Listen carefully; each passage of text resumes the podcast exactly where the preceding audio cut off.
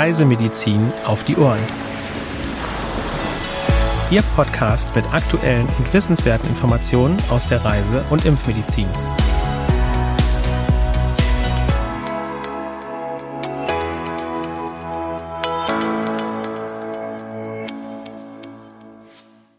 Herzlich willkommen zum Podcast Reisemedizin auf die Ohren, heute am Mittwoch, dem 28. Juni 2023. Ja, heute habe ich wieder meinen Kollegen Hendrik Berbo mit dabei. Schön, dass du da bist, Hendrik. Ja, äh, freut mich ebenfalls. Danke für die Einladung, Helena. Und damit herzlich willkommen auch von mir, liebe Zuhörerinnen und Zuhörer, zur neuen Folge. Und wir starten auch direkt mit den aktuellen Meldungen. Wir reisen heute einmal quer über den gesamten Globus und wir schauen zuerst einmal, was gerade in den USA los ist. Hier haben wir eine Meldung zur Malaria.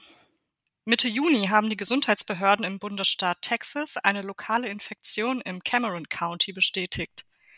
Erstmals seit 20 Jahren wurde im Mai im Bundesstaat Florida zwei lokal erworbene Fälle von Malaria tertiana bestätigt.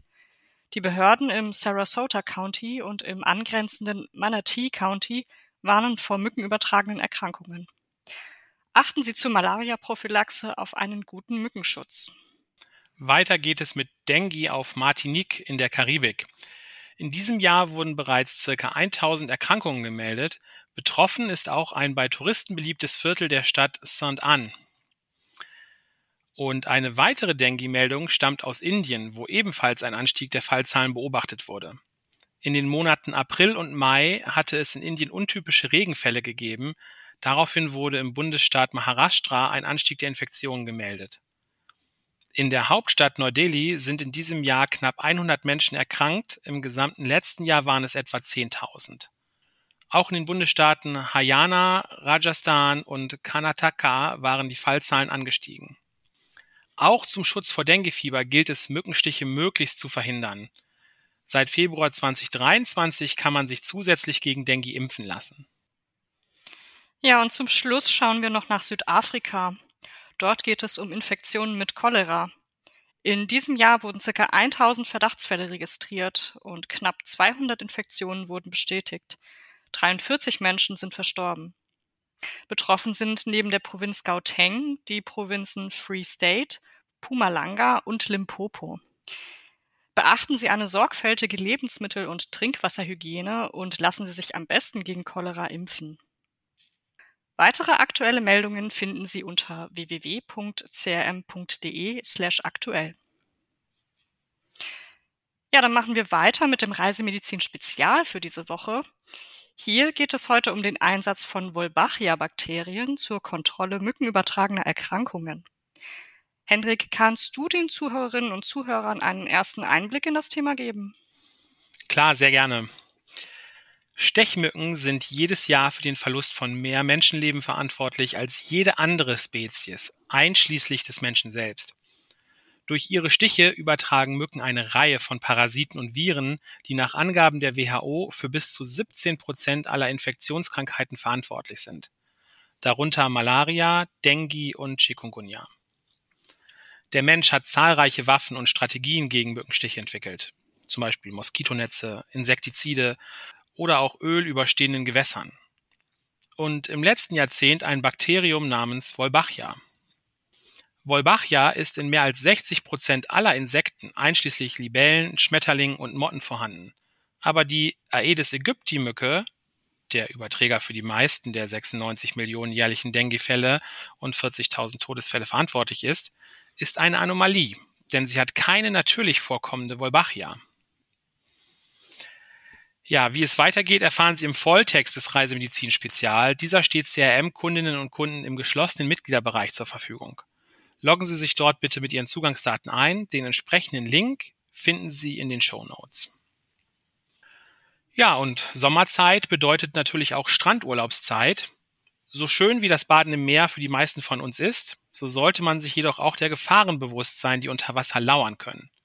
In vielen Meeren der Welt kann man nämlich mit giftigen Wassertieren in Kontakt kommen. Auch im Mittelmeerraum sind diese zunehmend anzutreffen.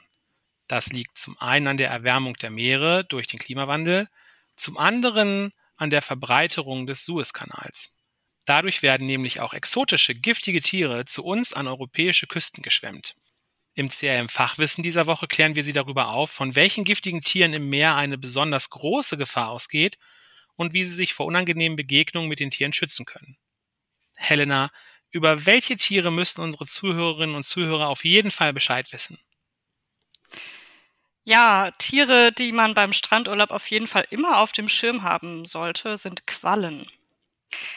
Bestimmte Quallenarten stellen nämlich die größte lebensbedrohliche Gefahr für Badende und Schwimmer dar. Und dabei ist ein ganz bestimmter Teil von Quallen gefährlich, nämlich ihre Tentakel. Quallententakel enthalten Nesselzellen, die sich bei Berührung in die Haut bohren, dort verhaken und letztlich ein Gift injizieren. Das hat nicht nur schmerzhafte Hautverletzungen, sondern je nach Quallenart auch lokale Ödeme, Nekrosen und Kreislaufschock bis hin zu Herzversagen zur Folge.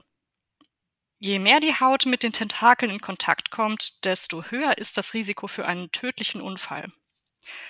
Gefährdet sind daher vor allem Kinder, da bei ihnen aufgrund des geringeren Körpergewichts und der geringeren Körpergröße schon niedrige Giftmengen tödlich wirken können. Ja, bestimmte Quallenarten, wie zum Beispiel die Würfelqualle und die portugiesische Galeere, sind dabei besonders lebensbedrohlich. Und diese beiden Arten wollen wir uns jetzt einmal näher anschauen. Die Würfelqualle kommt im Mittelmeer nicht vor, beziehungsweise noch nicht. Sie ist an den Küsten tropischer und subtropischer Gewässer des Atlantiks, Pazifiks und des Indischen Ozeans, zum Beispiel in Australien, Thailand und auf den Philippinen, beheimatet. Besonders gefährlich ist die Art Chironex fleckeri, auch Seewespe genannt. Die ist dafür bekannt, bei einer Vernässelung hochgradige Schmerzen zu verursachen. Man sagt auch 100 mal so stark wie ein Wespenstich. Und binnen weniger Minuten kann eine Vernässelung mit der Seewespe zum Tod durch plötzlichen Herzstillstand führen. Und problematisch ist, dass die Seewespe aufgrund ihres durchsichtigen Körpers bei einem Blick von oben auf die Wasseroberfläche kaum sichtbar ist. Ihre Anwesenheit bemerkt man in der Regel erst dann, wenn es schon zu einer Berührung mit den Tentakeln gekommen ist. In Australien werden jährlich drei bis fünf tödliche Unfälle durch die Seewespe verzeichnet. Im Falle eines Kontaktes mit der Seewespe ist das Übergießen der betroffenen Hautstellen mit Weinessig empfohlen. Dadurch kann man noch nicht entladene Nesselzellen inaktivieren. Häufig sind solche Behältnisse mit Essig in Risikogebieten direkt am Strand verfügbar. Ein spezifisches Gegengift ist aber nur in Australien erhältlich. Ja, und neben der Würfelqualle hatte ich ja auch noch die portugiesische Galeere genannt. Diese ist in allen Weltmeeren verbreitet, auch im Mittelmeer kommt sie selten einmal vor. Ihr Aussehen ist deutlich auffälliger als das der Würfelqualle. Sie schwimmt mit Hilfe einer gasgefüllten Blase auf der Wasseroberfläche und erinnert dabei optisch an eine Galeere. Unter Wasser zieht sie 10 bis 15 Meter lange Tentakel nach sich, wodurch auch bei größerer Distanz schwerwiegende Verletzungen möglich sind, die schlimmstenfalls im plötzlichen Herzstillstand münden können. Bei Unfällen mit der portugiesischen Galeere sollten verbliebene Tentakel auf der Haut mit Sand überschüttet und abgeschabt werden. Ein Gegengift steht bei dieser Quallenart nicht zur Verfügung. Ja, Hendrik, ähm, vor welchen Tieren sollte man sich denn neben Quallen denn auch noch in Acht nehmen? Gibt es da noch weitere? Ja, neben Quallen existieren im Meer tatsächlich noch einige wenige giftige Fischarten, mit denen Reisende in Kontakt kommen können. Die meisten dieser Fische halten sich in Küstennähe am Meeresgrund auf und besitzen einen Giftstachel, um sich gegen Angriffe, ich sag jetzt mal, von oben zu verteidigen. Drei wichtige Arten sind der Steinfisch, der Stachelrochen und das Petermännchen. Fangen wir einfach mal mit dem Steinfisch an. Die überwiegend im Indopazifik beheimateten Steinfische besitzen nämlich in ihrer Rückenflosse einen Giftstachel, der sich bei einem Tritt auf das Tier in die Haut entlädt. Da die Tiere optisch kaum von Gestein zu unterscheiden sind, kann ein solcher Unfall sehr leicht passieren. Ein Stich durch den Giftstachel des Steinfischs führt zu starken und anhaltenden Schmerzen, dazu zu massiven Ödemen des betroffenen Körperteils. Bei tiefen Verletzungen kann es zu Gewebenekrosen, Organschädigungen und Kreislaufversagen mit sehr selten tödlichem Ausgang kommen. Da Schmerzmittel meist keine gute Wirkung zeigen, steht bei einer Vergiftung die medikamentöse Beruhigung der betroffenen Person im Vordergrund. Ein Gegengift ist in Australien erhältlich, Für eine lebensrettende Wirkung muss es binnen zwei Stunden nach dem Stich verabreicht werden. Dann kommen wir zum Stachelrochen. In allen Meeren sind beim Warten durch Wasser auch Begegnungen mit dem Stachelrochen möglich, der sich gerne im Sand vergräbt und somit leicht unbemerkt bleibt. Bei Aufscheuchen oder Tritt auf den Stachelrochen schlägt dieser peitschenartig mit seinem Schwanz, auf dem er teilweise mehrere bis zu 30 Zentimeter lange Giftstacheln trägt, die sich dann anschließend in die Haut des menschlichen Störenfrieds bohren. Problematisch dabei ist weniger die Giftwirkung, sondern vielmehr die mechanische Verletzung, die tiefe, mitunter lebensgefährliche Wunden verursachen kann. Von touristischen Angeboten zum Schwimmen mit Stachelrochen sollte man daher dringend absehen. Ja, und last but not least reden wir auch noch über das Petermännchen. Und das kommt neben der Atlantikküste und dem Schwarzen Meer auch am Mittelmeer und auch bei uns in Deutschland an der Nord- und Ostsee vor. Das Petermännchen zählt zu den giftigsten Fischen Europas. Wie auch der Stachelrochen vergraben sich die Tiere in Strandnähe in Sand oder Schlamm. Die Giftdrüsen ihrer Rückenflossenstrahlen können Badenden leicht gefährlich werden. Bei einem Tritt auf das Petermännchen und folgender Vergiftung können heftigste Schmerzen, Ödeme und Gewebsnekrosen resultieren, wobei ein Unfall selten tödlich endet. Ein Gegengift ist hier nicht verfügbar.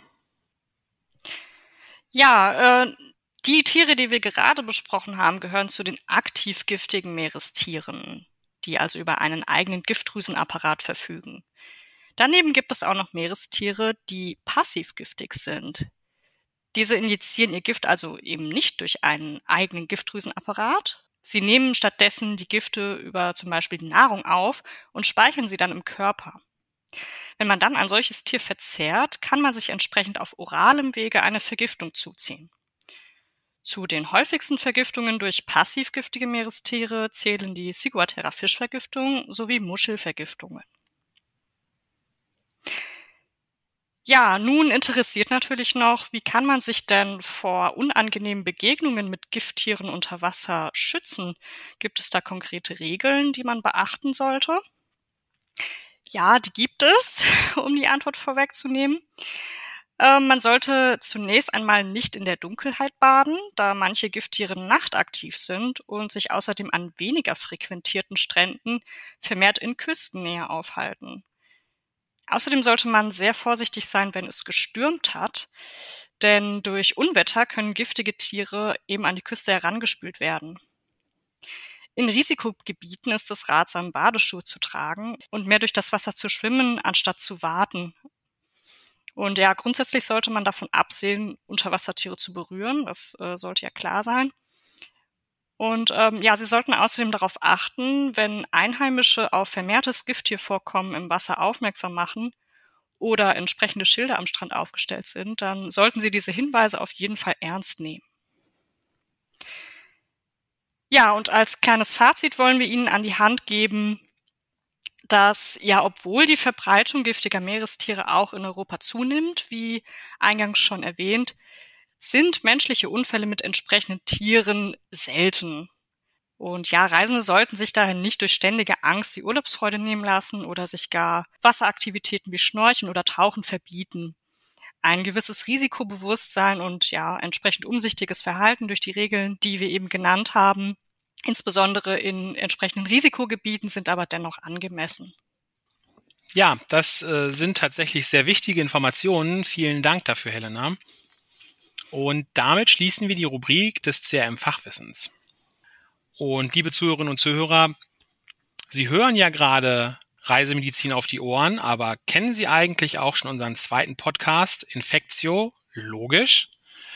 In dieser Podcast-Reihe stellen wir Ihnen nämlich ausgewählte wissenschaftliche Publikationen aus dem Bereich der Infektiologie und Infektionsprävention vor und diskutieren sie gemeinsam mit den Autoren.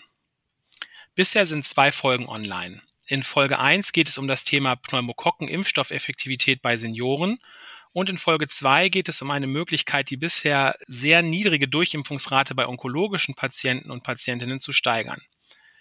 Die sogenannte EVO-Strategie, die Abkürzung EVO steht für Easy Vaccination in Oncology, ist ein leicht umzusetzender Ansatz, bei dem der Onkologe eine Karte mit einer einfach zu befolgenden Anleitung für die Anwendung bestimmter Impfungen bei hämatologischen und onkologischen Patientinnen und Patienten aushändigt.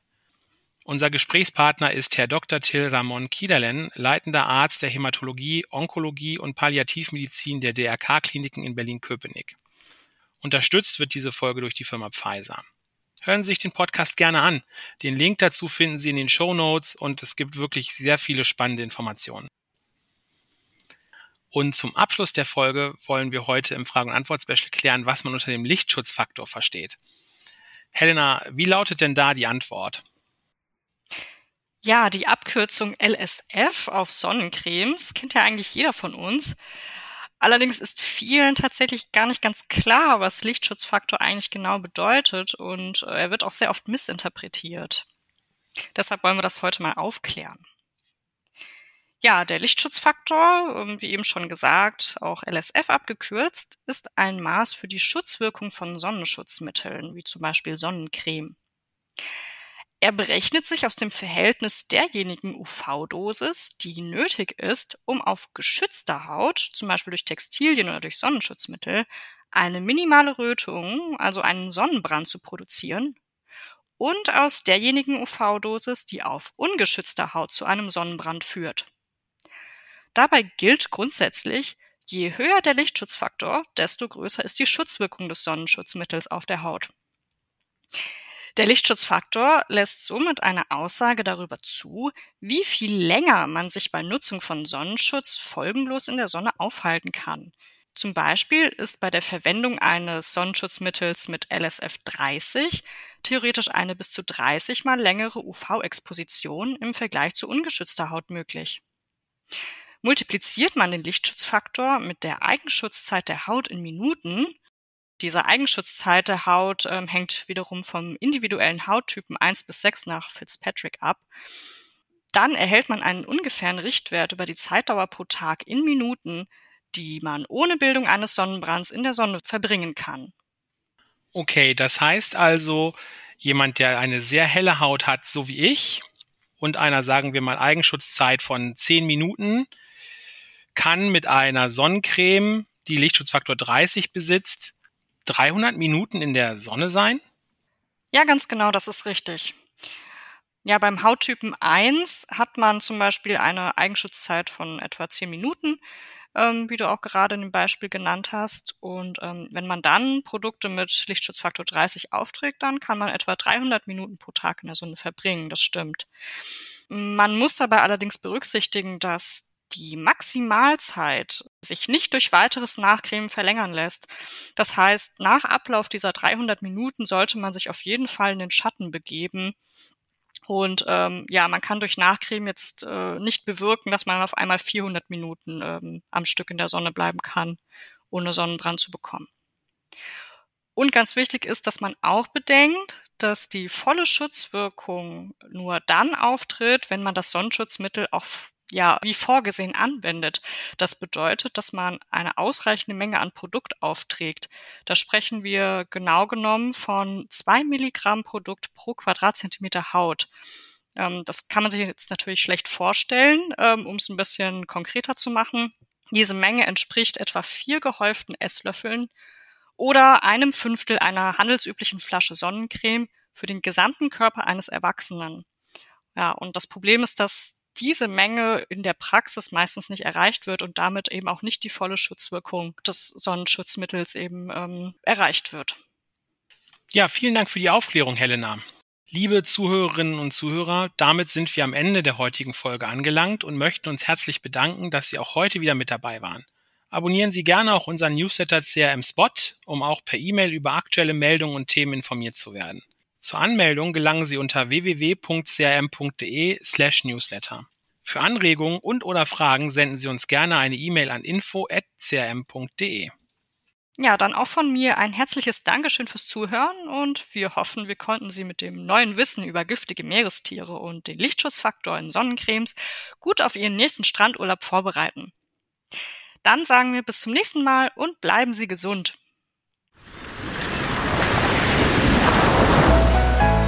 Dieser Podcast ist eine Produktion des CRM, Zentrum für Reisemedizin.